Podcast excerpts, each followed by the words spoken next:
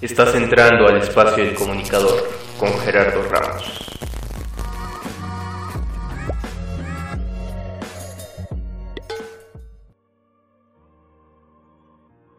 Les doy la bienvenida al segundo episodio de este podcast, el cual puedes escuchar cuando quieras, donde quieras y cuantas veces quieras en la plataforma de tu preferencia. Yo soy Gerardo Ramos y hoy tengo el gusto de traer a este espacio a mi primer invitado.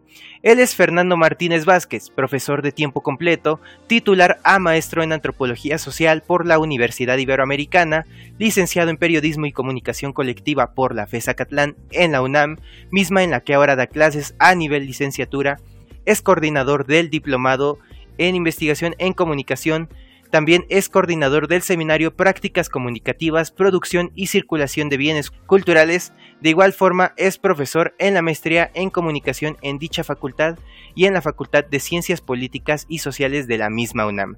Ha impartido eh, diplomados y cursos enfocados a profesores que están en el campo de la comunicación, un dato que me parece increíble es que ha asesorado más de 80 tesis en los niveles de licenciatura y maestría. Y bueno, sin más que decir, démosle la bienvenida a Fernando Martínez Vázquez. Profe Fer, ¿cómo está? Hola Gerardo, pues mucho gusto y muchas gracias por invitarme a este espacio. Perfecto. Eh, quisiera comenzar la plática preguntándole cómo era Fernando en su infancia y adolescencia. Pues yo, este, por lo menos lo que recuerdo o por lo que, o, de lo que yo me quiero acordar, Gerardo, porque también tenemos que tener claro que siempre la, infancia, el tiempo pasado, uno lo reconstruye, lo reconfigura y lo acomoda de acuerdo a el momento en el cual uno está ahora, ¿no? Yo creo que tuve una infancia, eh, uno no se da cuenta si es feliz o no feliz, sino hasta después, yo creo, en ese momento no, no lo pienses, pero yo creo que tuve una infancia que disfruté mucho. No voy a usar el término feliz o infeliz, sino la disfruté mucho, eh, al igual que la, que la adolescencia. Mm, básicamente, pues dado mis condiciones económicas con mi familia y todo, fue, fue en tiempos en los cuales pues aprendió uno a trabajar, aprendiste a aprovechar los recursos que tenía, tanto, en todos los sentidos, tanto educativos como materiales, este, me la pasaba en la calle jugando fútbol, por supuesto, mucho tiempo, jugando tochito en aquel tiempo del americano en la calle también, canicas, por supuesto, cuando estaba más chavito. Este, me la pasaba con mis amigos, eh, cotoreábamos, jugábamos fútbol, como decía, y me la pasaba bien, creo que pasé una, una buena infancia, la, la disfruté y desde esta adultez en la cual estoy me la recuerdo con mucho, con mucho cariño. Ok, perfecto. Eh, usted estudió en CCH. Por... No. ¿No? ¿No? Ah, no, creía que sí. Soy CCHero, pero no estudié en CCH. Vaya, yo pensaba que como dentro de las clases, porque yo tomé clases con usted, eh, dentro de las clases yo pues siempre lo vi con esa alma muy UNAM y muy CCH y creía que había estudiado en CCH. No, fíjate que yo soy egresado de la Escuela Nacional Preparatoria, soy egresado de la gloriosísima Prepa 9, este, pero obviamente en la Prepa 9 pasé tres años, los tres años de rigor, pero en CCH llevo 26, ¿no? Entonces ya me asumo como, como un CCHero Además de que el modelo de CCH pues siempre me gustó, me gustó desde lejos y ahora que lo he vivido pues me ha gustado bastante, ¿no? Con todas sus ventajas y desventajas, pero me asumo como CCHero, pero por supuesto que no niego a mi, a mi prepa, ¿no? La cual también eh, le guardo muchos, muchos recuerdos bonitos y de la cual me siento orgulloso de ser un egresado de la, de la prepa, ¿no? Eh, ok, ahora me, me surge esta, esta pregunta, porque no mucha gente conoce esos dos lados de las preparatorias de la, de la UNAM, ¿cómo, cuál, qué, ¿cuál es la diferencia o qué es lo que marca esa diferencia entre eh, las prepas y entre los SHs? Mira, yo, yo te la voy a, te voy a dar primero mi vivencia, este Gerardo, y luego te doy como la parte formal, por llamarlo de esa, de esa manera. Yo conocí el CSH por medio de mi hermano, mi hermano Juan, que ahorita es médico, eh, él, él, estudió en CCH Vallejo, yo soy eh, dos años menos que él.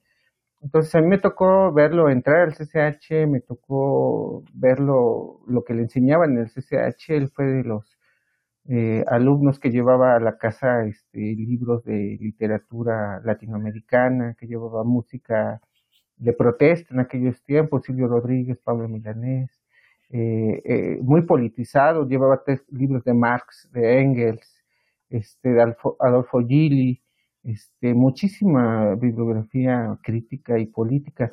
Mi hermano también eh, fue un fuerte activista del movimiento del CEU del 88, 87, 88 en la, en la UNAM. Yo recuerdo mucho como, como su hermano menor que iba con, con mi mamá a verlo en las marchas porque nos daba miedo que le pasara algo, teníamos la memoria de, del 68 todavía. Mi hermano fue un activista político, un hombre muy, bueno, es un hombre muy crítico, muy politizado, y, yo lo veía y, aprendí mucho. Desde ahí empecé a tener contacto con el CCH, este, Gerardo. Sin embargo, dentro de la zona donde yo vivía, pues el imaginario planteaba la preparatoria como, un buen lugar, ¿no? Yo cursé en la preparatoria y recuerdo mucho que en la prepa también llegaban los muchachos de CCH Vallejo a la prepa y los veíamos como gente latosa, revoltosa y rebelde, porque los de la prepa pues éramos muy poco, poco politizados, íbamos a lo que íbamos, no nos confrontábamos con ninguna cuestión de este tipo.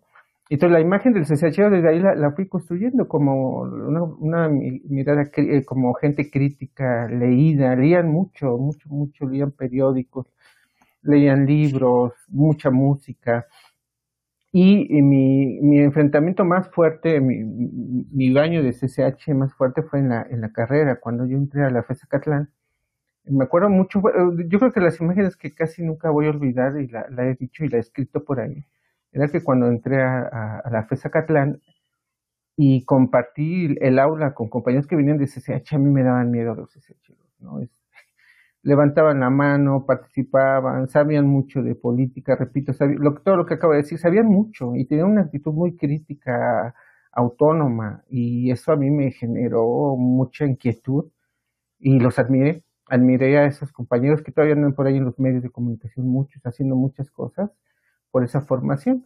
Y ese fue mi contacto este, informal con el CCH, este, Gerardo Posteriormente, cuando tuve la oportunidad de, dar clase, pues obviamente me di cuenta y viví como profesor del otro lado ese modelo, ¿no? Ese modelo de, libertad, de pensamiento crítico, del aprender a aprender, aprender a hacer, eh, aprender a hacer, ¿no? Y que contrasta con el de la preparatoria. Eh, me parece que en la prepa, pues obviamente tiene un modelo tradicional, más ligado a la, educación clásica, de la memorización, del aprendizaje mediante exámenes, eh, mediante modelos educativos mucho más, eh, no voy a decir que son buenos o malos, son distintos, ¿no? Y el CCH, ¿no? Me bajo una lógica más, más libre, ¿no? Obviamente tienen sus ventajas ambas, ¿no? Y sus desventajas, ¿no? Yo diría que la mayor ventaja de la preparatoria es que te forma bajo una lógica de disciplina, te forma hábitos, te forma con rigor, y eso a la larga te puede ayudar mucho en tu vida, ¿no? La desventaja es que pues, te mata un poco la creatividad, te, no te vuelve tan autónomo, no te vuelve tan, tan crítico y eso pues es algo que tienes que adquirir por otra vía, ¿no?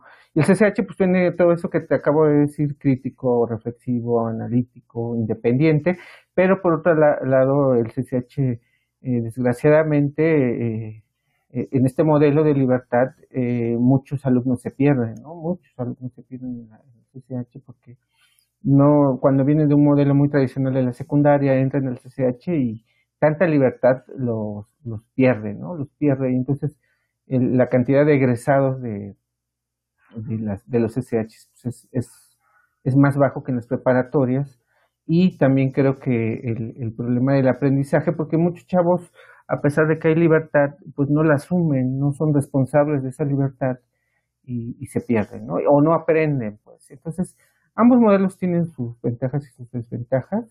Yo no podría decir cuál es mejor o cuál es peor, yo creo que depende eh, de cada uno de nosotros, depende de nuestras actitudes, de nuestro perfil, de nuestro temperamento, de nuestra personalidad, donde un modelo va a ser mejor que, el otro, ¿no? Y también depende mucho de la familia que esté al lado de, nosotros, Gerardo. Sí, claro. De hecho, pues yo nunca he considerado, o sea, por ejemplo, superior una de la otra. Yo estudié en CCH y yo admiro mucho a la gente que conocí en la carrera o que he conocido en la carrera de, de, de, las preparatorias, de las escuelas nacionales preparatorias, porque eh, son, efectivamente son gente muy disciplinada, son, y de hecho creo que a la UNAM le funciona mucho porque cuando ambos modelos o cuando estudiantes de ambos modelos llegan a, a la universidad, se complementan muy bien, porque uno lleva este instinto de disciplina, de tener todo controlado, y, el, y, del otro lado llevan ese, e, ese, esa parte creativa, esa parte de, ok, lo vamos a hacer con disciplina, pero le vamos a meter estos toques también que, que yo traigo. Entonces creo que más que modelos separados, creo que son modelos que se complementan bastante bien. Es, e, es, como el, el, otro caso en el que tenemos alumnos de la UNAM y alumnos de, del Politécnico y, y, ambos se pueden complementar muy bien, aunque unos ven más eh, matemáticas y cosas más estructuradas y otros tienen más libertades, que en este caso pues somos nosotros los de la UNAM, ¿no? Completamente de acuerdo contigo. Sí, lo vemos cuando, como maestros, también lo vemos en licenciatura, cuando te llegan esos grupos combinados de preparatorianos y CCHeros, más los compañeros que ingresan de otras de otros bachilleratos, se vuelve muy, muy diverso y sobre todo eh, una retroalimentación impresionante, ¿no? Entonces, eso, eso, se ve mucho en la licenciatura, Gerardo, y qué bueno que lo, lo mencionas, ¿no? Perfecto. Ahora me gustaría saber en qué momento usted decide estudiar comunicación. Fíjate que, bueno, dentro de mis quejas de la preparatoria están mis clases de orientación vocacional, se llamaban orientación, si mal no me acuerdo, que eran, pues no eran clases porque se nos ponía películas, ¿no? eran los viernes, me acuerdo. eh, pero yo, yo me, yo en ese momento, Gerardo, y, un poco influenciado por la cuestión de mi hermano, que mi hermano estudió medicina, pero por esa actitud crítica que tenía y de la lectura, a mí me gustó mucho la, la imagen en esos tiempos de adolescencia y prejuventud del reportero o del periodista, Gerardo. Me gustó mucho esa imagen el reportero ligado a la al, al, intelectual, o sea, el, sujeto, no el reportero de calle que va corriendo con la, con la cámara, que va corriendo con la grabadora para sacar la conferencia o la declaración escandalosa para hacer la nota, no. A mí me gustaba mucho la imagen del, del, del reportero o del periodista que lee mucho, que es capaz de reflexionar y de escribir textos, este, profundos y que puedan aportar este, algo a la sociedad, ¿no? Yo creo que casi todos los que estudian comunicación o que estudiamos comunicación hoy periodismo, buscamos trascender un poco.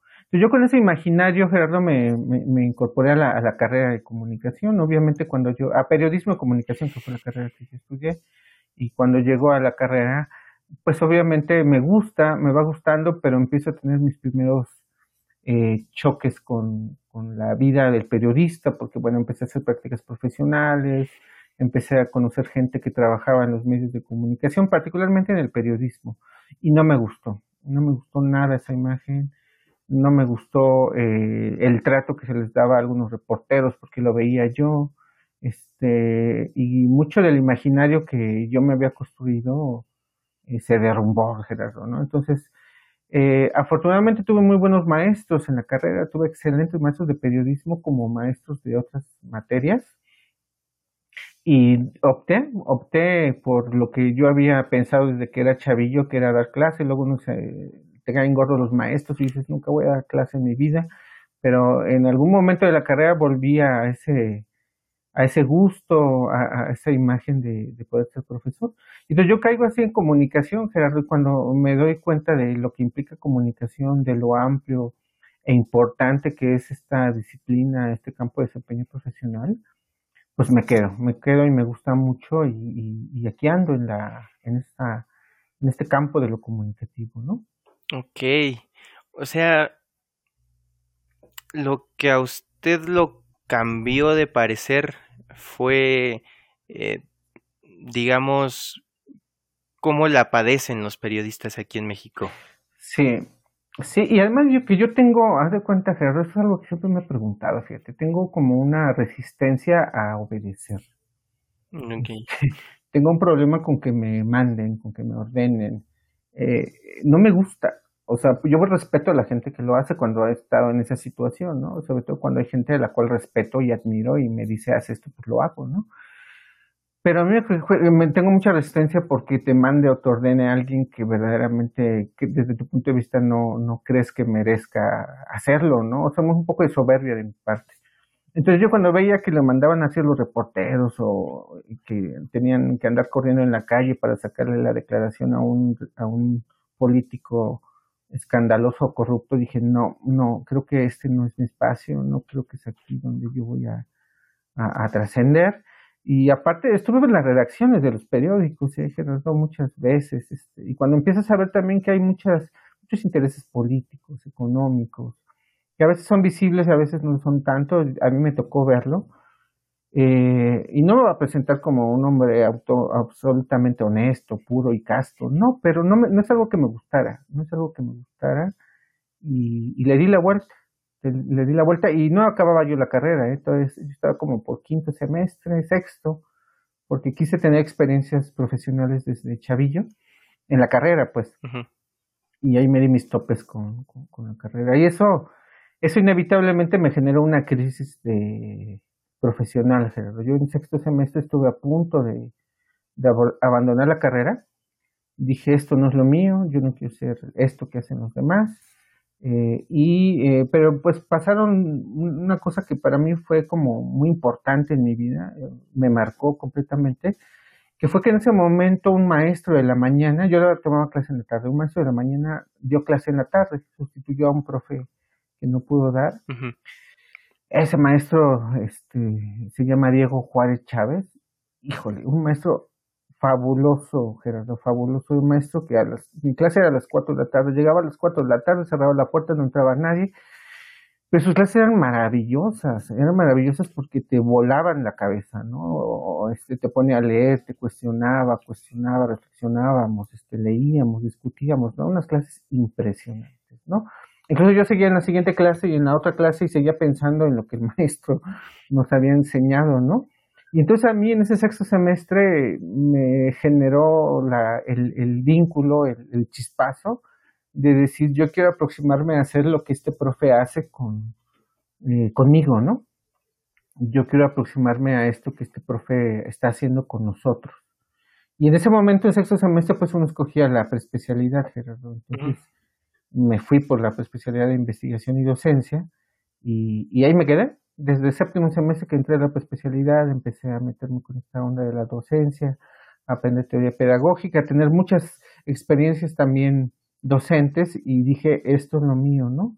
Esto es lo mío por muchas razones, porque un profe aprende mucho permanentemente y todo el tiempo, porque tiene mucha independencia, porque tiene cierta autonomía, porque aunque formalmente tiene jefes, no tiene jefes, y porque pues tener el privilegio de hablarle a muchos jóvenes eh, en, un mismo momento es una cosa que prácticamente eh, es, algo inaudito, pues, y porque es algo que te carga de mucha responsabilidad, pero también te da, la mucha, te da una gran oportunidad de, aportarles algo a los, muchachos. Entonces, por eso, así fue mi, mi, este, mi fuga, mi deserción del periodismo y llegué a la docencia. Yo, yo creo que mm, no abandonó la, la postura que usted tenía, sino solamente encontró el lugar donde podía concretar realmente tener esa, esa visión que usted planeaba, que era ser alguien independiente, que pudiese leer, estudiar eh, y aprender cada vez más, ¿no? Sí, la docencia fue ese el mejor lugar donde pude caer en estos tiempos que está en el ojo del huracán, el ejercicio docente y la profesión de, educativa, este, yo estoy en un gran, gran lugar, Gerardo. Estoy muy contento de, lo que hago. Obviamente hay muchas cosas que no nos gustan cuando uno termina, eh, y a todos los profes les ha pasado, y quien no, pues será un semidios, ¿no? Que sales de una clase y te crees el peor profesor del mundo, o a veces sales de una clase y dices, qué maravilloso profesor soy, ¿no? Entonces tiene sus altibajos también. eh, momentos muy críticos donde te preguntas si realmente estás haciendo las cosas bien o si te equivocaste de carrera, de profesión, pero por eso pasamos todos en todas las carreras, ¿no? Pero yo estoy muy contento. Ok. Y mencionó que usted cuando era niño quería ser profesor o quería, quería ser maestro. ¿Qué, ¿Recuerda mm, por qué de niño quería ser profesor? Fíjate que a mí me pasó, Gerardo, que bueno, en, las primarias tuve puras maestras, pero más allá del género, yo recuerdo mucho a mi maestra Nidia, que es mi maestra de tercer año de primaria, la maestra María Elena, que fue de primer eh, año de, primaria, y eran grandes seres humanos, eh, grandes seres humanos, eh, que me enseñaron muchas cosas, a leer, que leer es una de las cosas más importantes que le puede pasar en la vida este, pues esas maestras me enseñaron eso, ¿no? Me acuerdo mucho de la maestra Nidia porque eh, los primeros reconocimientos que pude tener como niño, como alumno, Gerardo, y que fueron un motor para em, tener confianza en mí mismo, y estaba yo chavillo, fue con la maestra Nidia, ¿no? Porque con ella empecé a ganar los primeros diplomas de aprovechamiento y con un reconocimiento, y eso para mí fue un motor que impresionante, ¿no? Y luego vinieron otras maestras, la maestra María Elena de sexto semestre, que me acuerdo mucho de ella, de quinto y sexto semestre, que era durísima, durísima, pero bueno, muy buenas maestras, excelentes. Y en la secundaria, pues ya me tocaron también muy buenos maestros. Me acuerdo de mi maestra de la, de, de la secundaria de primero y tercer año, la, la maestra Rosario, que me puso a leer este, libros completos por primera vez, ¿no? Este, yo nunca había leído un libro completo hasta la secundaria, ¿no? La maestra Rosario me, me puso a leer a Bruno Traven, me puso a leer a, Selma Lagerlof, este, me puso a leer unas cosas maravillosas y a mí eso me, parece una de las cosas más transformadoras que le pueden pasar a un chamaco en la, en la escuela, ¿no? Me acuerdo un maestro de civismo de la secundaria también, que era un gritón, gritaba terriblemente, pero con una politización impresionante, un maestro muy politizado, que para un chamaquito secundaria dices, ay, este profe es escandaloso, ¿no? Pero cuando lo ves a la distancia dices, fue un gran profesor, estaba muy apasionado por su, por su posición, por su conocimiento y trataba de transmitirnos toda esa pasión, ¿no, Entonces de repente yo tenía como chispazos, decía, ah, qué padre hacer esto, ¿no? Venir a hablar a unos chamacos imberbes, eh, latosos y tratar de sembrarles ahí la semilla de alguna idea que quizá después pueda florecer. Y creo que a mí me pasó, o sea, yo aquí estoy hablando de ellos porque en su momento lo, lo hicieron, ¿no? Mi maestro de civismo también de primer año de, secundaria, igual, profesores maravillosos, sobre todo por la pasión, Gerardo, tenía mucha pasión para hacer gente muy entregada. Podemos cuestionar su didáctica, muchas cosas, pero eran gente apasionada y como dicen por ahí, ¿no? Eh, ellos no venían a, transmitirte solamente conocimiento, sino venían a transmitirte pasiones, pasiones por lo que por el conocimiento y por lo que hacen, ¿no? Y lo mismo me pasó en la prepa, me pasó con varios maestros, este, mi maestra de inglés, este, ay, se apellaba Smith, no me acuerdo ahorita de su nombre, fíjate, mi maestro de sociología, Sergio se llamaba maestro de sociología, este, mi maestro Juan de Dios, que era un maestro impresionante, un maestro ya muy viejito, yo creo que tendría como 75, 80 años, y me daba clase a las 7 de la mañana en la prepa, y yo llegaba a las 5 para las 7 y el maestro ya estaba ahí en su salón de clase y nos hablaba de Platón y nos hablaba de, este, de Sócrates. Con una pasión, parecía que entraba en trance el profe. A mí me impresionaba. Era un performance el profesor. Entonces, toda esa forma de apasionar en Gerardo fueron cositas que se fueron sumando y que yo creo que cuando tuve la, la posibilidad de elegir en la carrera, pues lo elegí, ¿no? Entonces fue como una suma de, de experiencias, de momentos y de personas que, que uno va acumulando, ¿no? Hasta este momento. Ok, entonces gran parte de esto se debe a, a las gratas experiencias que, te, que, a usted le dieron eh, sus distintos profesores de distintas materias enfocados en distintas áreas a lo largo de su carrera estudiantil. Así es, Gerardo. Ok. Eh, ya me contó cuál fue la peor experiencia dentro de la carrera, que fue observar eh, todo eso que gira en torno a la vida del periodista y que pues, muchas veces no es visible. Eh, ahora me gustaría ver el otro lado. ¿Cuál fue la mejor experiencia? Sí, lo mejor que le pasó dentro de la carrera de comunicación. Bueno, en ese entonces, este, la carrera de eh, periodismo y comunicación colectiva. Híjole, yo creo que lo mejor que me ha pasado, Gerardo, haciendo un recuento, han sido mis amigos. O sea,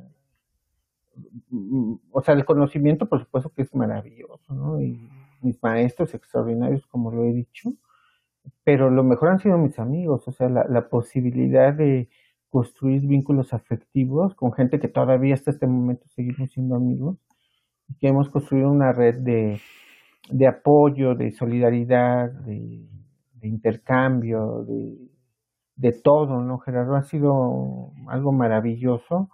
Cómo viví como alumno la, la FESA Catlán, cómo la viví como, como amigo, con, con, el espacio que, compartimos en esa FES de esos años.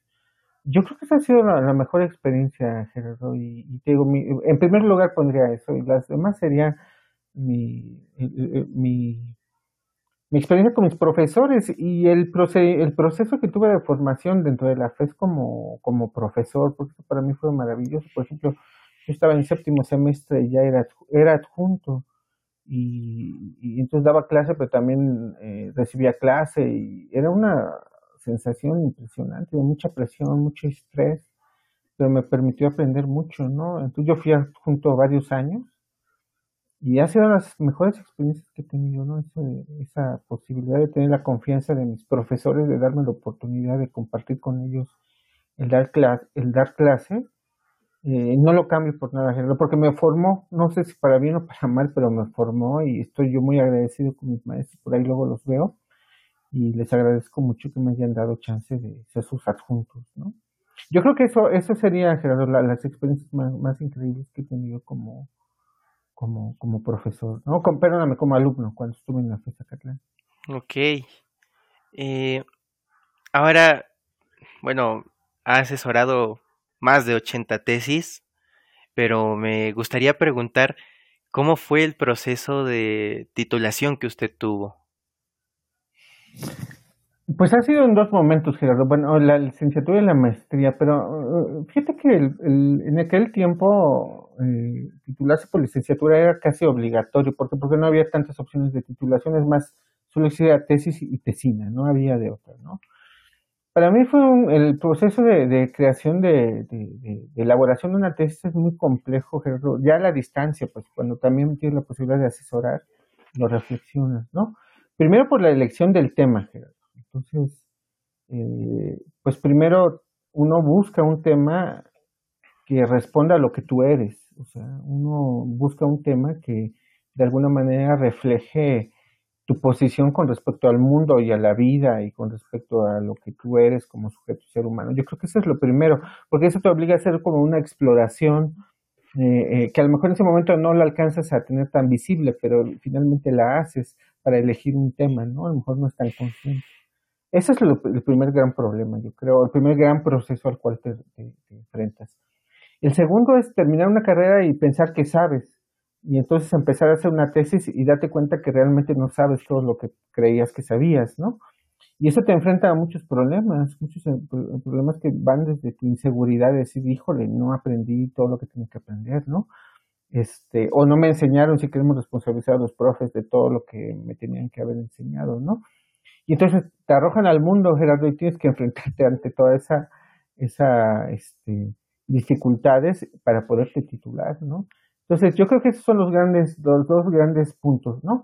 El elegir un tema y el otro enfrentarte ante tus carencias y, resolver, resolver sobre el camino esas, esas, esas este, diferencias, ¿no? Y el otro, el tercer gran problema, Gerardo, que es el que siempre va a cargar todos los tesistas que se respeten, la disciplina. O sea, generalmente el tesista que no es disciplinado, así sea la persona más inteligente del mundo, así sea la persona mejor intencionada, no se titula, ¿no? Entonces, también eso yo lo aprendí como tesista, o sea, si no me disciplinaba, si no decía tantos, tantas horas o una hora o media hora al día de sentarme a hacer mi tesis, nunca me voy a titular, ¿no? Entonces, me parece que esos son los tres demonios, el, el, asunto de elegir el tema, enfrentarte a tus carencias, que ahí te ayuda mucho el asesor, por supuesto, cuando tienes un buen asesor, Y la tercera, la disciplina, Gerardo. Tener la disciplina, aunque no tengas las condiciones, hay que crearse la disciplina para que puedas titularte, no, no, no te titulas. Y entonces ese proceso, pues, son los tres elementos que yo, yo identifico, ¿no? ¿no, Gerardo? Y que, pues, afortunadamente después de todo eso, y después de tardarme muchos años, pues me titulé, ¿no? Entonces, este, es lo que yo identifico y que identifico actualmente con la gente que he tenido la oportunidad de asesorar. ¿Sobre qué fue su, su tesis? La tesis de licenciatura, Gerardo, responde a una necesidad de ese momento. Mira, la, la tesis es sobre música grupera, Gerardo. Ok. Sobre música grupera. Eh, te voy a explicar por qué. Eh, yo durante mucho tiempo, bueno, toda mi vida, toda mi vida, yo, eh, yo vengo de, de familia este, de origen indígena. Yo soy de sangre indígena, por supuesto. Eh, familia de origen popular, por supuesto. Donde se escucha música popular, donde se escucha música popular todo el tiempo. Eh, sin embargo, yo cuando entré a la carrera, a la, a, primero a la prepa luego a la carrera, empecé a encontrar mucho desprecio hacia la música popular en aquel tiempo, ¿no? Estoy hablando de un momento en que viene un auge del rock en español, viene un auge de la música en inglés de una manera impresionante, este, aunque ya existía, y empieza a haber un desprecio hacia la música popular, así como que no, esa música es para gente ignorante, es música para para gente pobre, ¿no? Porque dentro de la ignorancia también hay un sesgo ahí clasista con relación a este tipo de, música, ¿no? Y entonces a mí, dentro de este asunto de asumir una posición tanto política como, como académica con relación a los temas que uno elige para titularse Gerardo, yo dije, pues no, yo voy a escoger un tema eh, que tenga que ver conmigo y que tenga que ver con esta situación porque yo me sentía implicado en muchas de esas dinámicas de desprecio, etcétera, ¿no?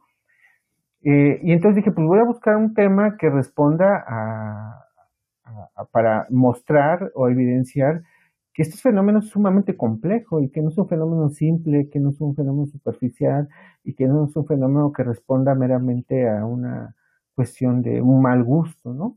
Y de ahí viene mi tesis, Gerardo, ahí viene la tesis sobre la, la música grupera, este, y que abrió como, para mí me abrió un camino dentro de la, los temas de cultura popular, en aquel tiempo, pues obviamente yo empecé a leer mucho sobre cultura popular, empecé a seguir las conferencias de un personaje maravilloso que va a cumplir años este, de muerto próximamente, de Carlos Monsiváis, y me nutrí mucho de conocimiento de cultura popular. Entonces, por eso decía que el tema de la, de la licenciatura tiene que, de tu tesis tiene que ver contigo mismo. Entonces, yo me sentí muy contento cuando terminé la tesis porque fue una forma de reivindicar a mí mismo, reivindicar el grupo, a la gente con la cual yo me siento identificado y mostrarle a mucha gente que veía en este fenómeno de cultura popular algo eh, menor, decir, espérenme, ¿no? No hay algo menor, aquí hay todo un fenómeno social sumamente complejo e interesante y que responde a elementos identitarios de sectores eh, sociales mexicanos, ¿no? Y en el caso de la, de la maestría, pues eh, seguí con esos temas de cultura popular, hice una tesis sobre los carnavales, los carnavales en la zona de Tlaxcala, este, donde también traté de seguir esa vertiente de, la, de, lo, de lo popular, pero aquí pues con otras metodologías, otras formas, otras teorías, pero también fue una forma de responder a, a algo que a mí me interesaba, que era tratar de explorar un fenómeno tachado por muchos como festivo, como superficial, como meramente este una pérdida de tiempo y de dinero y mostrar que pues no, es un fenómeno maravilloso relacionado con la cultura popular, con una tradición histórica este, de una población. ¿no? Entonces, por eso decía que el primer paso es este asunto de escoger un tema que te mueva, que te mueva las entrañas y que te conecte con, con él, ¿no? Se, se me hace muy curioso eh, que mencione el tema de su tesis y que precisamente sea música popular este, mexicana. Eh, porque, bueno, para empezar, recuerdo que una vez este, eh, yo estaba viendo las noticias en la mañana, eh, antes de irme a la, a la FES, y, y, fue muy curioso porque pasaron un reportaje sobre la banda El Recodo. Y, y, y lo entrevistaron a usted este, lo fueron a entrevistar usted a la, a la FES y yo dije, mamá, mi profesor está en la tele. y, y se, se, me hizo muy curioso porque digo, pues sí, he, visto que muchas veces pasan a profesores de, de, facultades hablando muy serios y toda la cosa. Y, se me hizo súper curioso ver a, a, mi profesor hablando muy serio sobre los 90 años de la, de la banda El Recodo. Pero eh, se me hace muy padre porque cuando yo tuve la, la oportunidad de estar en, el aula con usted, eh, por pura coincidencia, yo elegí temas de música popular, elegí el tema de, de los corridos en, en, dos ocasiones distintas, eh, precisamente por lo mismo, porque sí, también veía este desprecio hacia, la, hacia, hacia el corrido, cuando, cuando incluso es, muchas veces es tema de estudio en, en, en, facultades, a lo mejor no tanto de la Ciudad de México, pero sí en, en, Monterrey, en, Sinaloa, este, pero mm, se me hizo muy interesante encontrar eh, eh, qué estudiar sobre, sobre los corridos en, en la Facultad de, de, Música de la UNAM, cuando pues de hecho estudian mucho la música popular dentro de la Facultad de Música de, de, la UNAM. Eh, y, se me hace muy curioso cómo muchas veces la gente de otros ámbitos lejanos a la música y lejanos al estudio de, de pues de, de, todos, de todos estos aspectos sociales la desprecian bastante cuando muchas veces nos dice demasiado de lo que somos, de dónde venimos y, e incluso mm, eh, eh, una vez fui a la facultad de, música a, a, una semana que le llamaron la semana del acordeón eh, y, uno de los ponentes mencionó que pues los narcocorridos sirven demasiado como un como un recuerdo de algo que, que tenemos que cambiar dentro de, dentro de nuestro país. Eh, eh, sirven más como un recuerdo que, que, otra cosa, pero pues creo que importan mucho las, las experiencias de cada persona y qué tan cercano te sientes a, esta música. Digo, yo eh, en mi día a día escucho así como escucho a Queen, me pongo a escuchar a, a, a, los invasores de Nuevo León y no tengo ningún problema en escuchar a ambos grupos. Este, pero creo que depende mucho también de la experiencia personal, de la elección de gustos musicales. Y de la cultura en el buen sentido de la palabra, Gerardo. O sea, una persona eh, que es eh, diversa, pues puedes escuchar, como tú bien dices, muchos géneros sin ningún problema, ¿no? Y sobre todo sin prejuicios, que es lo importante, ¿no? Sí, sí, sí, porque al final de cuentas, pues eh, de eso se trata el arte, ¿no? De, de disfrutarla, de sentirla. Y la comunicación también, ¿no? Esa diversidad de la posibilidad de, de manejar, de comprender eh, códigos y signos y entenderlos en su contexto, ¿no? Entonces, me parece que ese tendría que ser una obligación de, de, de un egresado de comunicación, tener como esta diversidad de posibilidades de, de aproximarte a distintas expresiones, no solo musicales, como bien dices, sino de todo tipo, ¿no? Tanto cinematográficas, televisivas, etcétera, ¿no? Es como parte de nuestra comida diaria del comunicólogo. Tendría que serlo, ¿no? Aunque no todos pueden ni tienen tiempo ni condiciones, pero tendría que ser como eso nuestro alimento. Parte de, ¿no? Parte del, del alma mm, del comunicador. Yo le digo comunicador aunque sé que existe otro ámbito que es el comunicólogo. Eh, para mí son dos cosas separadas, el comunicador y el comunicólogo. Para mí el comunicólogo es aquel que eh, es estudioso de teorías, es aquel que, que conoce, eh, pues ahora sí que conoce todos estos aspectos este, mm, de más de investigación en comunicación y el comunicador es aquel que va más a lo que transmite, a los medios, a, a, lo mejor una buena combinación entre comunicador y comunicólogo es aquel que se que, que actualmente pues estudia lo, la, la, comunicación política, por ejemplo, alguien que sabe de teoría, pero también sabe expresarlo. Eh, pero para usted, ¿cuál es la diferencia entre comunicador y comunicólogo? No, tú lo has dicho perfectamente, Gerardo, tú lo has dicho. Uno está más, más cerca de la parte práctica y el otro está más, parte de la, más cerca de la parte reflexiva. Aquí el, punto es que yo creo que tendríamos que ser ambos, o sea, quienes egresamos de una, de una facultad, de, una institución como la UNAM, tendremos la, obligación de tener un pie en, ambas partes, ¿no? Reflexionar sobre lo que hacemos dentro del campo práctico y practicar lo que teorizamos en el aspecto conceptual, ¿no? Yo creo que es una obligación tener un pie en ambos y bueno, no importa cómo lo llamemos eh, o cómo nos asumamos, pero si hay que hacer la combinación, tenemos que hacerlo, tenemos que reflexionar, sobre lo que practicamos y practicar lo que reflexionamos, ¿no? Eso nos va a dar la posibilidad de, trascender y de aportar más y, sobre todo de construir conocimiento, ¿no, Gerardo? Entonces, a mí me parece que es nuestra obligación. Sí, por supuesto, es, es parte de las aptitudes que tenemos que, ir asumiendo con el tiempo como, ah, como egresados. Bueno, yo no soy egresado, pero ya cuando, ya casi, ya cuando egrese tengo que, que asumir esas responsabilidades. De hecho, hay, hay, otra cuestión que me gustaría preguntar es, eh, como profesor de maestría eh, dentro de la FESA Catlán y la Facultad de Ciencias Políticas y Sociales, imagino que eso lo ha llevado a conocer alumnos de ambas, este, de ambas este, carreras, tanto de comunicación como de eh, ciencias de la comunicación. ¿Qué, es lo que diferencia eh, los que egresan de, de, la Facultad de, de Estudios Superiores Acatlán y de la Facultad de Ciencias Políticas y Sociales?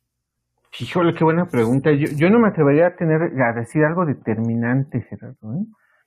No me atrevería a decir algo determinante. O sea, yo puedo matizar cosas que a lo mejor yo percibo, ¿no? Yo creo que la diferencia está obviamente en la parte curricular, donde los programas de la Facultad de Ciencias Políticas son mucho más ligados a una visión, yo diría, tradicional de la comunicación, lo cual no quiere decir que sea malo, ojo, pero también están más ligados a, una politización más fuerte. Me parece que también hay elementos de, politización más fuerte. Yo donde veo la diferencia, Gerardo, está en el ambiente. Me parece que la Facultad de Ciencias Políticas, al estar eh, conviviendo, digo, quienes hemos ido a la facultad, eh, conocemos el espacio, el estar en CEU, el estar en interacción con otras carreras, que hay una vida política, académica, cultural muy fuerte en la facultad. Yo creo que eso ese es un factor que de alguna manera incide en la formación de los de los de los alumnos, ¿no? Yo creo que en la FES no, yo creo que en la FES nuestra ventaja y desventaja es que estamos separados. Y me parece que en muchos sentidos la FES tiene eh, muchos elementos más recientes de teoría de la comunicación. Me parece que esa es otra de las cosas también más este, que, nos fortalecen como, como tal. Entonces, yo soy lo que pues, eh, este, matizaría, eh, me, cuesta mucho trabajo porque no tengo como los suficientes indicadores, este, Gerardo, pero a mí me parece que pasa un poco lo que platicamos hace rato con los egresados de Prepa y CCH, me parece que cuando te llegan a, un grupo de maestría, alumnos de ambas facultades y de otras, por supuesto, se vuelve una cosa pero impresionantemente maravillosa, ¿no? Porque hay una retroalimentación y enriquecimiento de, los compañeros por su formación, que es tú como profesor te la pasas aprendiendo, ¿no? Escuchándolos, este, leyéndolos, eh, nutriéndote de los autores que leen, que trabajan, me parece fascinante la clase en todos los niveles, ¿eh? Bachillerato, licenciatura, maestría, es, ah, para mí es un privilegio tener esa fortuna de dar clase en estos niveles. Sí, yo, yo creo que incluso creo que muchas veces sin decir de dónde somos ni, ni de dónde venimos, eh, un profesor puede conocer demasiado con, con, nuestros trabajos, ¿no? Con lo que escribimos, con lo que hacemos. Y, y yo creo que da pie a ese acercamiento entre alumno-profesor, ¿no? Sí, claro, por supuesto. Por supuesto, y es algo que se tendría que fomentar más, Gerardo. Tendría que existir mucho más, incluso parte de las carencias que yo veo, sí, ahí sí diría de la FESA Catlán es la falta de eventos.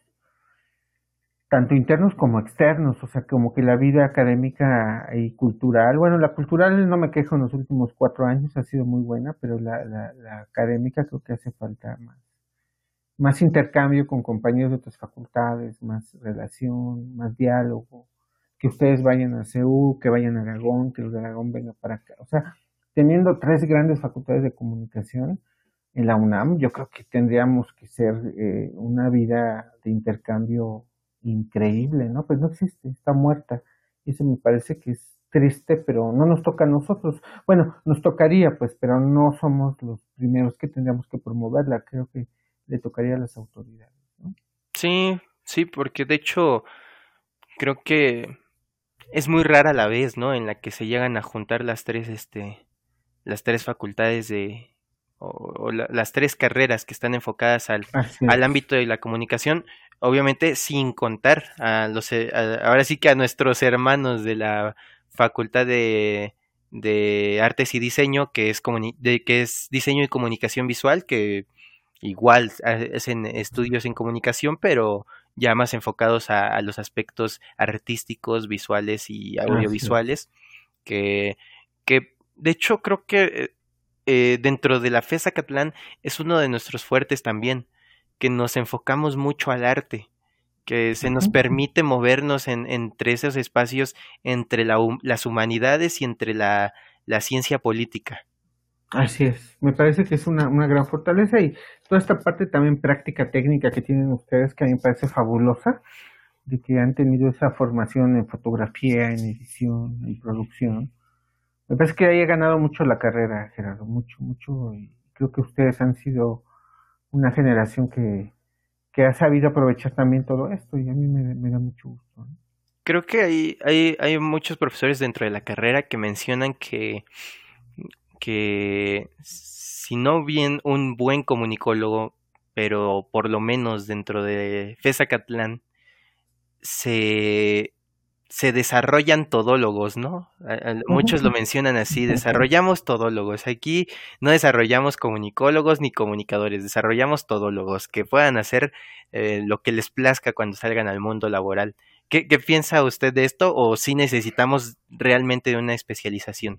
Yo pienso que eso está muy bien porque mira, de alguna manera responde a este modelo CCHero, de darles como habilidades, conocimientos y saberes que les posibiliten insertarse en un mercado laboral eh, de incertidumbre, ¿no? Entonces a lo mejor no es tan indispensable en este momento que sepan mucho de algo, sino que sepan mucho de, mucho, eh, poco más bien de mucho, ¿no? Para que esto les dé chance de moverse, de ser más flexibles. Sin embargo, creo que ya cuando ustedes empiecen a, situarse en algún espacio laboral profesional para ejercer, ahí yo creo que sí ya tendría que empezar una especialización.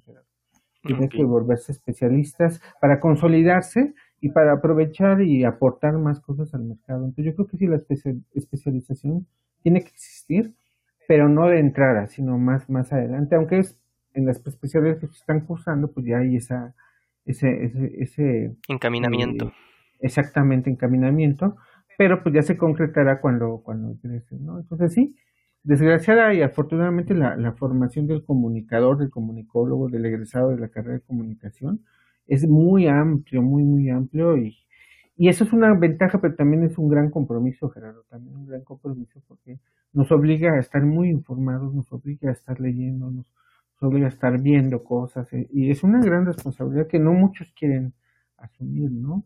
Eh, y, creo que nos compromete bastante, bastante porque también es, es importante opinar sobre lo que sabemos, sobre lo que, sobre lo que vemos, pero con argumentos.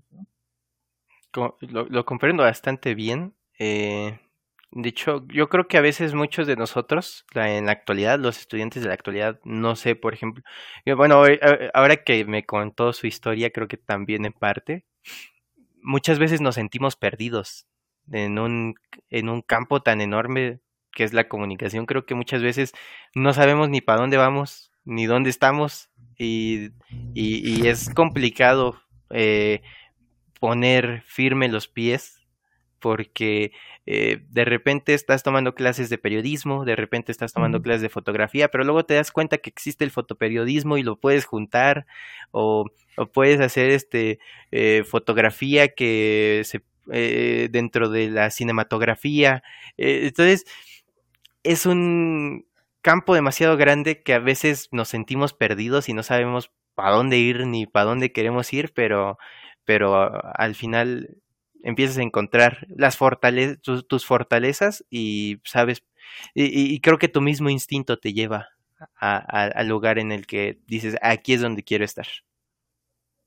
Completamente de acuerdo contigo, Gerardo. De hecho, tú, tú lo dices muy bien. Cuando uno anda extraviado, en, sobre todo en esos ámbitos, uno tiene que regresar a, a, ese, a estos estos planteamientos de, de, este maravilloso libro de Carlos Castaneda de las enseñanzas de Don Juan, ¿no? Decía, pues hay que agarrar los caminos que tienen corazón, ¿no? Y esos caminos que tienen corazón, pues tienen que ver con esta introspección que yo te decía de nosotros mismos, de saber quiénes somos, de dónde venimos, en dónde estamos parados, y en función de eso, qué es lo que responde mejor a eso que yo soy, y sobre todo a eso que yo quiero ser, ¿no? yo creo que la respuesta ante esta posible extravío, que todos lo vivimos en algún momento, estaría en eso, en esa búsqueda en uno mismo de, quién eres, en dónde estás, repito, y hacia dónde quieres ir, y hacia allá, hacia allá es donde uno tiene que empezar a, trabajar, ¿no? Sí, sí, sí. Y ahora, siguiendo con este, eh, ya con su camino como docente, eh, ya me contó que hay veces en las que son días malos y días buenos, como en toda carrera. ¿Cuál consideras o cuáles consideras los momentos más mm, duros, difíciles o tal vez tristes que has tenido siendo el, el, el timonel de un salón de clases? Híjole, Gerardo, yo, yo creo que ha sido los momentos en los cuales te das cuenta que no eres capaz de aportarle algo a alguien, no has sido capaz de transmitirle el, no, no voy a decir el conocimiento, porque me parece que el conocimiento es, es consecuencia de, sino no has podido motivar a alguien para que aprenda, no has sido capaz de de, de, detonar esa, esa chispa que le haga tener una actitud de querer aprender y de aprender. Y eso yo creo que pasa casi constantemente, Gerardo. Eh, eh, o sea, en un salón de clase de 40 personas seguramente te pasará con dos o con tres. Entonces, eh, generalmente casi todos los semestres, todos los años, todos los salones de clase está lleno de victorias y de derrotas, Gerardo, y de momentos tristes y de, y de momentos alegres, porque también te das cuenta que hay gente que sí le lograste eh, motivar o lograste que aprendiera o lograste que tuviera una actitud distinta para con relación a lo que tú estás tratando de generar, ¿no? Entonces yo creo que ha sido eso, Gerardo, la, la, la incapacidad que tú tienes como profesor de transmitir una motivación, de transmitirle la pasión a alguien por el conocimiento y sobre todo por conocimiento de tu área, ¿no? Yo creo que, eh, eh, que ese ha sido como momento, uh, momentos, ahora, cuando momentos como tal, pues han sido los momentos en donde esto es más visible, porque a veces no te das cuenta como profe que no lo lograste, ¿no? Por distintas razones. Pero cuando tú te das cuenta de que, de que es visible, eh, es, este, es, es, fuerte, es fuerte porque lo estás viendo, porque lo estás oyendo, lo estás percibiendo. Sin embargo, yo agregaría otro momento como difícil, Gerardo, que puede ser el asunto de la desesperación que tú puedes tener como profesor cuando te das cuenta que un alumno, y eso es algo con lo que siempre me peleo con mis alumnos de CCH, eh, que vienen de clases bajas, que tienen la posibilidad de usar la educación como una puerta para tratar de mejorar las condiciones de vida suyas y de su familia, no son capaces de comprender eso, que están en una escuela y que tienen que aprovecharla porque es una llave para poder cambiar las cosas que están viviendo en su casa, ¿no? en su familia, en su colonia, donde vivan. Eh, eso es muy frustrante. Cuando no es capaz de decirle, chavos, conéctense, aprovechen, tienen aquí todas las condiciones para cambiar. El conocimiento te posibilita, no te va a cambiar la vida, pero te da más posibilidades de cambiarla no, no, hay muchos que no lo hacen. Y entonces, ¿qué pasa, Gerardo? Se, se vuelve una... Eh, se estancan, no, no cambian. Entonces ellos mismos reproducen ese círculo de, de pobreza y de que va ligada al bajo desempeño académico y no no quieren no quieren eso es muy frustrante muy muy frustrante porque eh, dentro de la experiencia de tantos años, pues te das cuenta de que a mucha gente el pasar por una escuela les ha ayudado a tratar de cambiar su mundo, ¿no? No solo el suyo, sino de sus familias. Y a mí es desesperante, ¿eh? Lo veo más en, en, bachillerato porque los alumnos llegan más, menos filtrados que en licenciatura. Este, y en bachillerato es, es, es, desesperante. Yo creo que ese ha sido un gran fracaso, no solo de nosotros como profesores, sino de las profesiones educativas que han dejado de ser eh, un espacio que le dé impulso para cambiar las condiciones de vida de, muchas personas. Yo creo que ese, esa sido de las, las situaciones más, más tristes, más difíciles que, que puedo contarte como, como profesor general. Sí, sí, entiendo totalmente. Y ahora por el otro lado, ¿ha habido alguna vez alguna experiencia como siendo, docente que lo que lo haya hecho demasiado feliz, que lo haya conmovido incluso a lo mejor hasta las lágrimas de, de la felicidad de ese momento? Pues eh, mira, va a sonar muy arrogante, eh, Gerardo, pero han sido muchas, muchas, muchas, muchas. Yo creo que los profesores nos alimentamos de eso, eh, somos unos monstruos que nos alimentamos de, de la felicidad de otros, que a la vez es nuestra propia felicidad permanentemente, Gerardo, desde cuando voy en la calle y me brinca un chamaco o una alumna y dice, maestro, y se acuerdan de mí y yo ya no me acuerdo de él. pues son muchos y me dicen, usted fue mi maestro y tú dices, ¿a poco no? Me va a reclamar y no, no me reclaman, me, me agradecen y me los encuentro en la calle, en el centro, en los centros comerciales.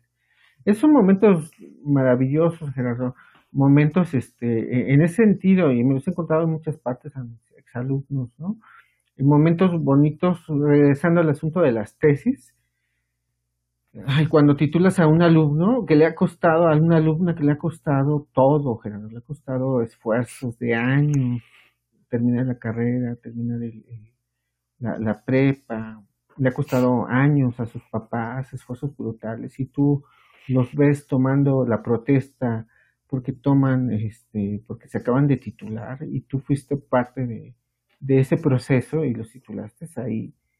Ahí ha sido impresionante. No, ahí sí, muchas veces eh, eh, eh, me han salido lágrimas, Gerardo, porque a mí me conmueve mucho, me conmueve mucho ver el coronado el esfuerzo de, de, gente que ha ido en contra de muchas cosas, que ha ido en contra de sus condiciones económicas, de sus condiciones sociales, en contra de sí mismo a veces, y lo ha logrado. A mí me, me parte eso, ¿no? Entonces, también ha habido muchos momentos de esos, Gerardo, muchos, afortunadamente los, he vivido. Entonces, yo creo que los profes nos alimentamos de eso permanentemente, del saludo en la calle o en la FES que te gritan y profe, que no sé qué, que te dan un abrazo, que te mandan un correo.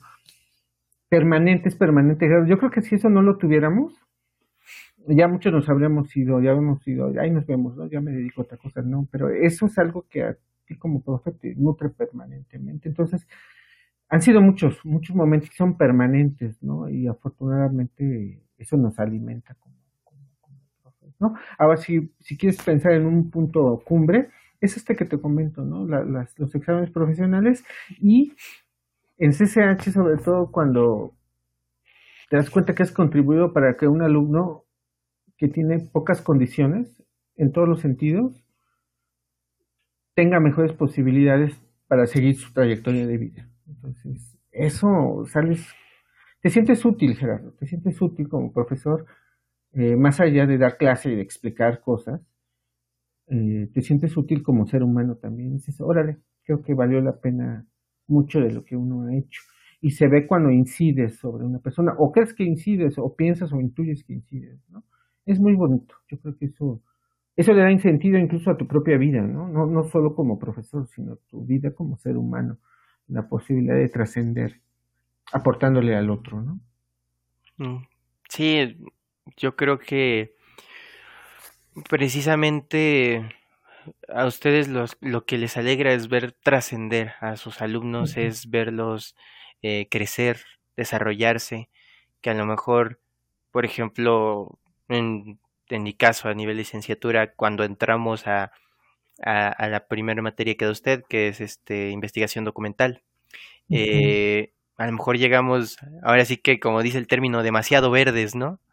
Llegamos cuando a lo mejor en CCH debimos de haber visto ya la investigación en, en, en materias de, de, de, lectura y redacción, pero llegamos eh, pues casi en blanco y, y, y, que usted vea a lo mejor ese desarrollo de, que ya podemos hacer una investigación bien con las citas como deben de ser, eh, con, el formato, como, como se debe describir un trabajo académico, creo que pues allí inicia esa, esa satisfacción. E imagino que muchas veces el ver ese camino de llegar de esa investigación documental a lograr una tesis eh, completa, creo que creo que puedo ponerme en su lugar y creo que a mí también me conmovería bastante ver qué tanto han crecido mis alumnos. Así es, así es. Es, es, es maravilloso. Y mira, nada más te, te, comento, yo tengo muchos exalumnos y exalumnas que ya son doctoras, por ejemplo, son doctoras y son investigadoras. Y eso me hace sentir muy contento, Gerardo, este, porque has, has, has contribuido, a lo mejor poco, mucho, no sé, pero... Y es gente que sigo viendo y me sigue escribiendo y estamos mutuamente agradecidos. Yo creo que la docencia en ese sentido, por eso regresar a, las primeras preguntas que me hacías, es una, una, una, profesión que te alimenta mucho permanentemente y es una por eso no me arrepiento en cuando en sexto semestre dije voy a dejar el periodismo y qué hago y entonces surge esta posibilidad de ser profe. Yo creo que fue una, un acierto increíble y, y pues afortunadamente aquí estamos no sí sí sí. Y ¿Dónde, ¿Dónde comenzó a dar primero clases? ¿En, ¿En la facultad o en CCH? Bueno, fuera de las adjuntías. En CCH, este. Gerardo, yo, yo empecé a clase en CCH cuando tenía como cuatro meses de haber egresado de la licenciatura. Entonces empecé en CCH y también son unas experiencias más, más fuertes que he tenido en mi vida el dar clases en CCH, porque yo era un chamaco imberbe saliendo de la de la licenciatura y ponerte a dar clase a otros chamacos imberbes, CCHeros de aquella época. Y era una locura. O sea, yo te, te, juro que cuando yo entraba a dar clase a mis grupos, sobre todo al 606, nunca se me va a olvidar ese grupo, entraba yo casi cayéndome de nervios, ¿no? Porque mis alumnos eran terribles. y terribles en el buen sentido de la palabra. O sea, no eran latosos. Eran alumnos que te preguntaban, pero, oiga, profe, y explicabas, y oiga, y entonces, ¿por qué? Y, híjole, no, a mí me daba miedo. me daba miedo que no poderles contestar, me daba miedo este, que me preguntaran cosas y que yo no supiera, porque me estaba yo muy morrillo, estaba muy chavito y, mis alumnos eran súper combativos, los SH me daban miedo, inquietos, pero sobre todo muy críticos. Entonces, este, yo creo que esas primeras experiencias como profe fueron maravillosas, fue así como una adrenalina permanente y me ponía yo a preparar mis clases. Pero ya cuando iba a llegar, la hora de entrar al salón me, me ponía nervioso, este, me, ponía, me ponía muy mal, ¿no? Pero cuando entraba a la puerta, cuando entras, la, pasaba yo la puerta y, o sea, ahí es donde ya tenías que transformarte en el profesor, ¿no? Y tenías que ser el que sabe, y etcétera.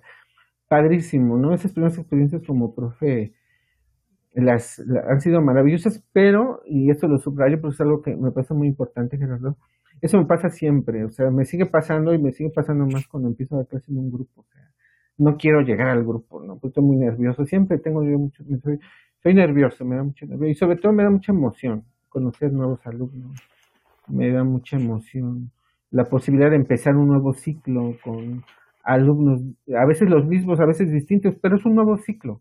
Entonces la docencia siempre te da esa posibilidad de volver a empezar, de reinventarte hasta donde sea posible. Y en ocasiones te da revanchas también. O sea, si tú consideras que no lo hiciste tan bien antes, la docencia te da revancha de, órale, ahí va otra oportunidad para ver si ahora sí lo haces bien, ¿no? Entonces es, es maravilloso en ese sentido, es este volver a empezar, eh, permanente, ¿no? Entonces es, muy bonito. Y sí, empecé ahí y ya después, tres años después, empecé en, la FESA Catlán. Ya tenía más experiencia, tres años dando clase en bachillerato. Y sin embargo, para dar clase en licenciatura, yo que yo llegué más grandecito, muy retador también, es muy retador clase a alumnos ya con formación, con bastante conocimiento. Este, sí, para mí también fue un reto de clase en licenciatura, fue, fue difícil.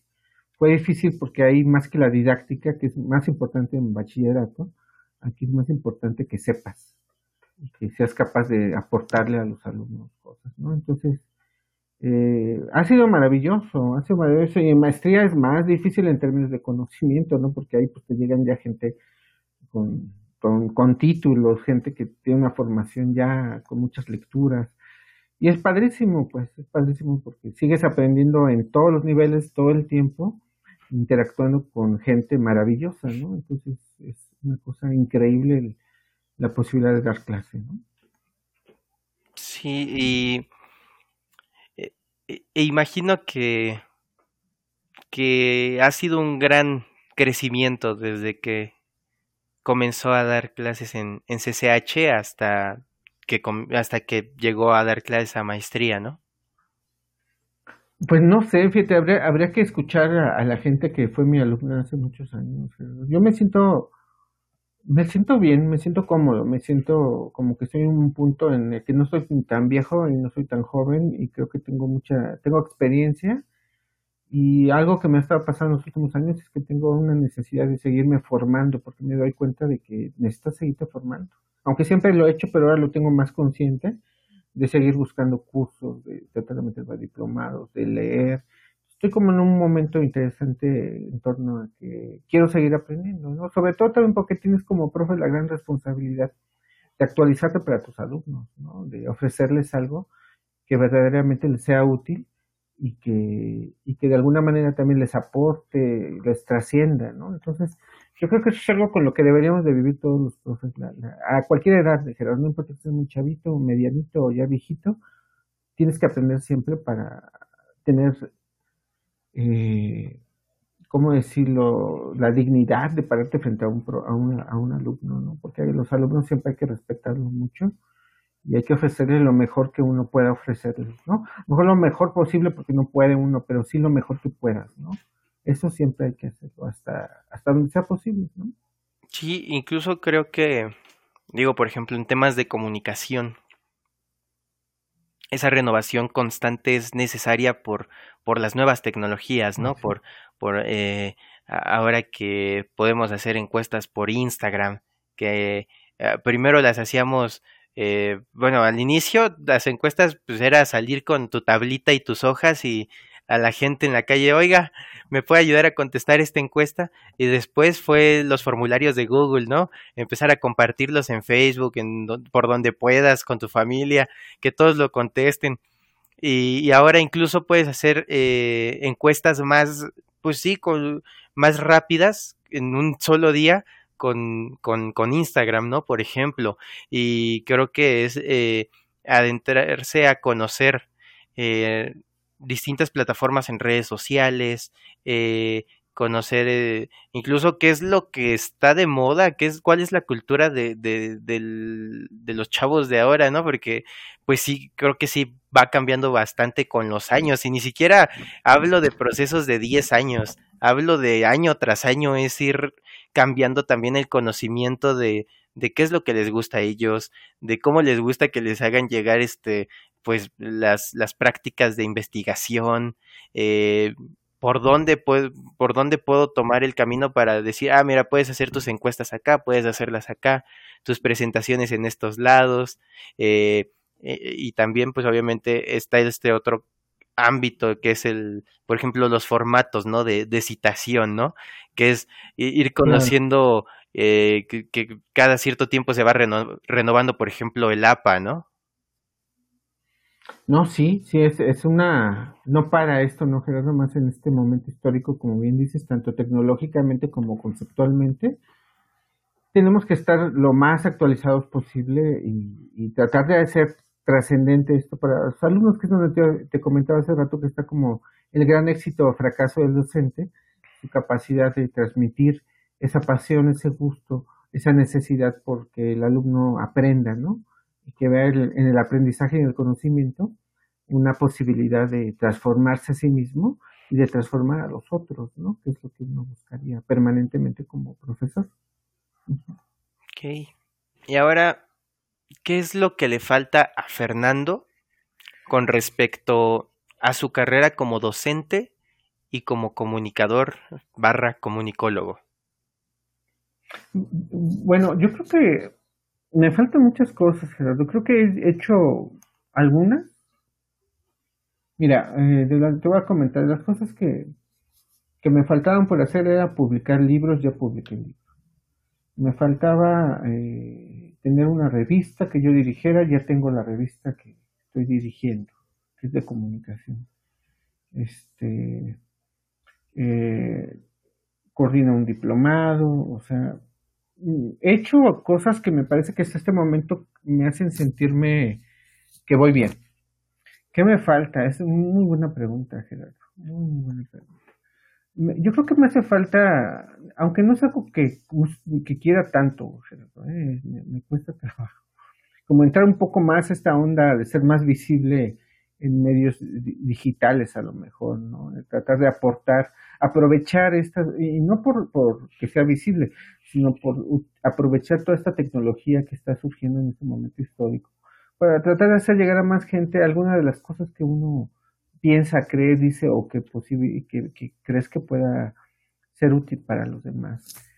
Eso, eso Gerardo, y creo que me hace falta construir, eh, eh, aportarle más a mis compañeros profesores, sobre todo a los más jóvenes.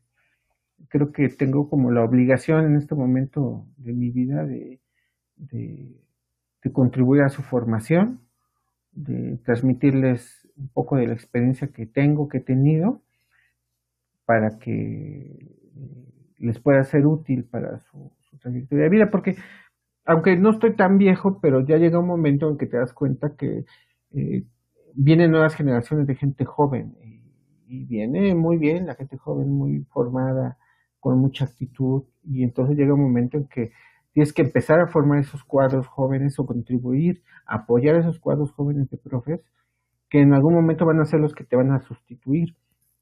Y creo que también es una obligación ética de nosotros los profes, ya viejitos, este, formar a los, a los, a los chavos, ¿no?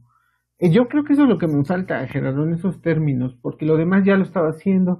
Yo tenía muchas ganas de publicar cosas, ya las publiqué. Tenía ganas de dirigir una revista, te digo, porque me parece que es muy importante comunicar a través de, una, de un producto, valga la, la, la, redundancia comunicativa, y ya está la revista circulando. Nos ha ido bastante bien.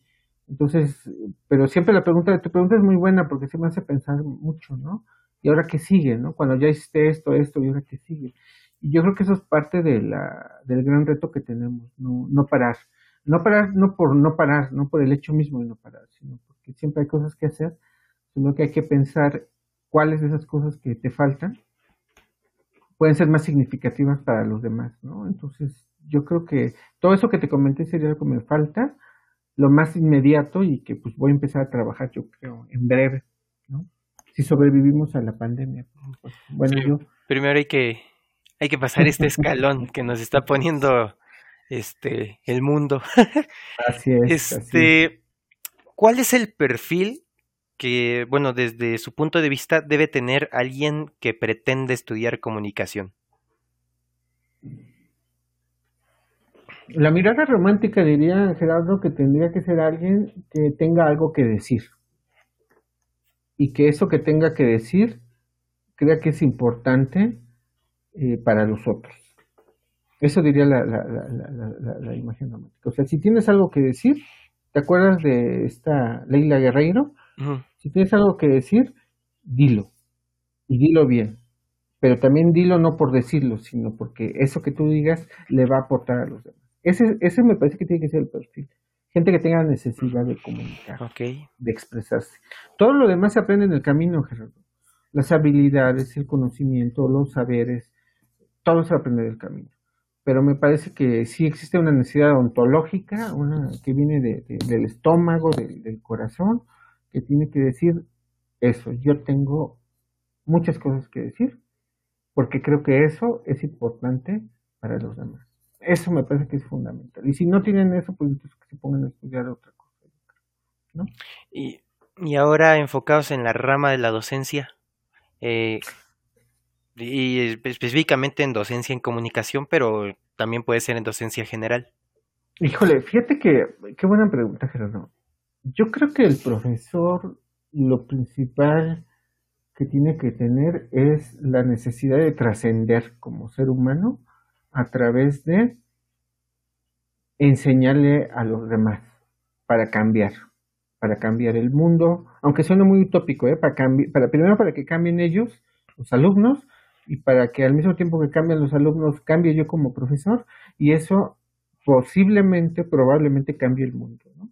Yo creo que tiene que tener, te digo, esa, esa necesidad de trascender cambiando al otro para cambiarse a sí mismo y para tratar de cambiar el mundo. Yo creo que si tienes eso, puedes ser un buen profesor. Si no tienes eso, pues a lo mejor vas a ser un profesor como cualquier otro, no importa. Pero, pero tienes que tener eso y buscarlo siempre, buscarlo. Es como esta imagen de, de, la búsqueda permanente, ¿no? De, el perro enloquecido que no se para porque está siempre busque y busque y busque y busque, es eso, ¿no? Permanentemente, si no te salió bien, vuelve a intentar y vuelve a intentar hasta que te salga bien. Yo creo que eso es lo que tiene que tener un profesor. Muy bien, sí, o sea, pregunto por las dos ramas porque, pues, usted es docente en comunicación, pero pero creo que puede, puede aportarle bastante a personas que quieren ser docentes, aunque sean en otras carreras. Y pues a la par, obviamente, a, los que pretenden estudiar comunicación, creo que, creo que el aporte que, que le puede dar alguien que ha sido profesor durante muchos años eh, es bastante valioso. Y eso es lo que me lleva a, a la siguiente pregunta, que es, ¿qué consejos usted le daría a los futuros comunicadores barra comunicólogos y a los estudiantes, eh, bueno, y a los futuros estudiantes eh, de comunicación que, que a usted le hubiera gustado recibir en sus tiempos de estudiante? Híjole, Gerardo, qué preguntas tan complicadas. ¿Qué consejo? Pues yo, yo, yo, yo el consejo que daría es que eh, no se crean que saben no crean que saben. Eh, y siempre busquen saber más, ¿no? Y, que busquen que ese conocimiento les sea útil a los demás, no nada más a ellos. Yo, yo ese es el consejo que le daría a, cualquier estudiante. Primero, porque creo que uno de los grandes problemas de, la, de, muchos estudiantes y de muchos maestros y de muchas personas en el mundo, Gerardo, es pensar que sabes. Cuando tú piensas que sabes, lo asumes y, se convierte en una soberbia que ya no te permite aprender más y ya no te permite eh, tener empatía para con nosotros. Entonces yo, yo diría que ese sería el primer consejo. El segundo es que tengan confianza en sí mismos, Gerardo, pero no una confianza sin fundamento, sino que tengan una confianza en sí mismos, pero que esa confianza se fundamente en su capacidad de, de ser empáticos, de, de conocer, de, aprender y de transformar, ¿no? Y de ahí para adelante todo, todo vendrá, se vendrá dando, ¿no? Sí, eh, eh, de hecho, pues es que creo que siempre es padre recibir un consejo ya de la voz de la experiencia, ¿no? Porque, y creo que es lo que siempre uno como estudiante quisiera, que, que le digan, ¿sabes qué? créetela, pero pero no dejes de aprender. O sea, créetela, pero no dejes de aprender y, y, fundamenta el por qué te la crees y el por qué dices yo soy comunicador y es por esto. Pero creo que es un consejo que, que sirve mucho y que pues son palabras que muchas veces no recibimos y que nos gustaría recibir porque nos ayuda a, como que un impulso más todavía. Y pues, precisamente por eso, por eso realicé esta pregunta. Y pues bueno, me gustaría cerrar con qué es ¿crees que te hubiera gustado estudiar algo más o, o comunicaciones, eh, eh, o realmente este fue tu sitio siempre y, y, estás bastante feliz con, con, haber encontrado este lugar en la docencia en comunicación? bueno, la docencia es, de esa no me arrepiento, Gerardo, si pudiera yo pensar en otra profesión, me hubiera gustado mucho este eh, dedicarme a, a, vender libros, por ejemplo. Me encantaría vender libros, eso sería maravilloso. Con relación a la comunicación, fíjate que eh, algo que a mí me pasó es la, eh, la cuando terminé la carrera es darme cuenta de que la comunicación no es suficiente. Y, y, eso me hizo querer más a la comunicación, pero también buscar más allá de la comunicación. O sea, yo no me arrepiento de la comunicación, pero tampoco puedes pensar que la comunicación es todo, ¿no?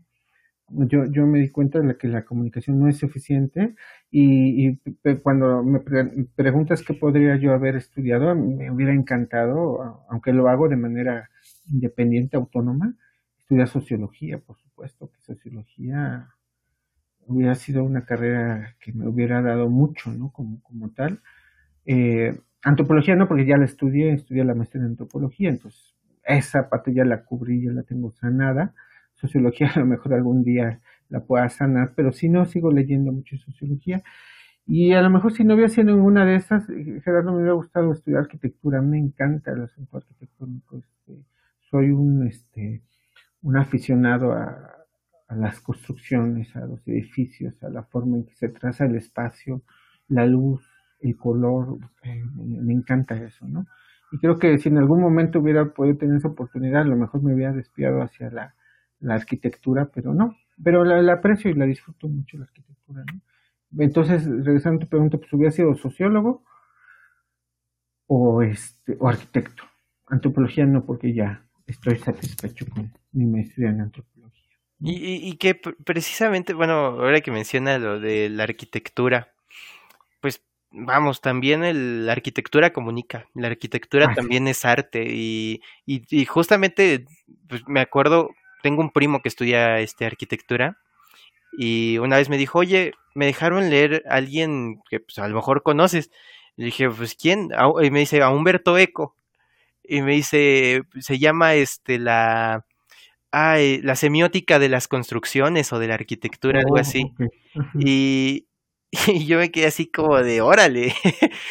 o sea, son cosas que a lo mejor uno no se espera, pero pues luego uno dice, bueno, pues es que la arquitectura es arte y, y el arte obviamente transmite.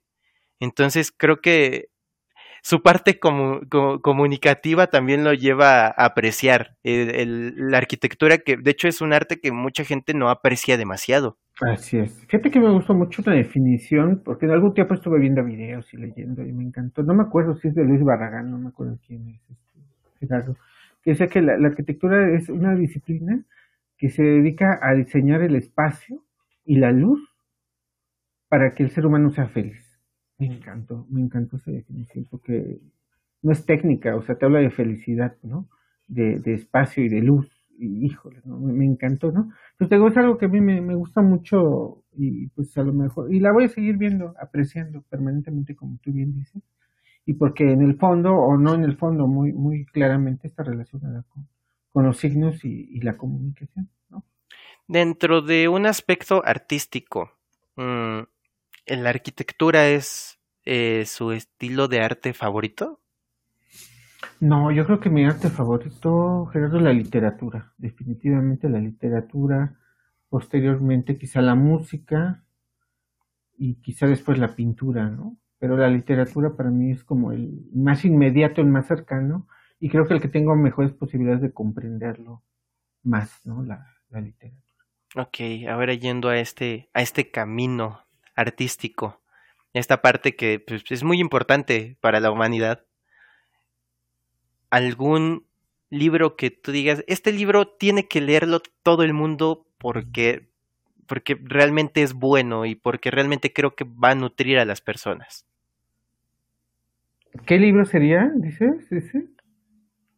Pues cualquiera de, de, de, Galeano, de Eduardo Galeano, Gerardo, cualquiera de Eduardo Galeano. Este, me parece que Galeano es uno de esos autores latinoamericanos que tiene una postura política muy fuerte con respecto a, a, los asuntos relacionados con, con la condición humana. O sea, Eduardo Galeano me parece que tendría que ser literatura obligatoria, Gerardo, para, para prácticamente cualquier este cualquier eh, persona. Me parece que Eduardo Galeano yo, yo, lo recomendaría.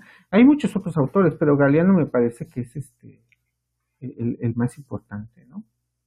Ok, eh, ya para, para ver si para, para cerrar, este, dígame cuál es su libro favorito. Yo, yo pienso que serían muchos, Gerardo. Eh, regresando a Galeano, eh, a mí me gusta mucho de, de, Galeano el libro de los abrazos. El libro de los abrazos me parece que es un libro espectacular de, de Eduardo Galeano. Me gusta mucho Jaime Sabines, por supuesto. Jaime Sabines eh, me parece que es uno de los poetas con los cuales muchos nos iniciamos en el campo de la de la, poesía. Jaime Sabines es espectacular.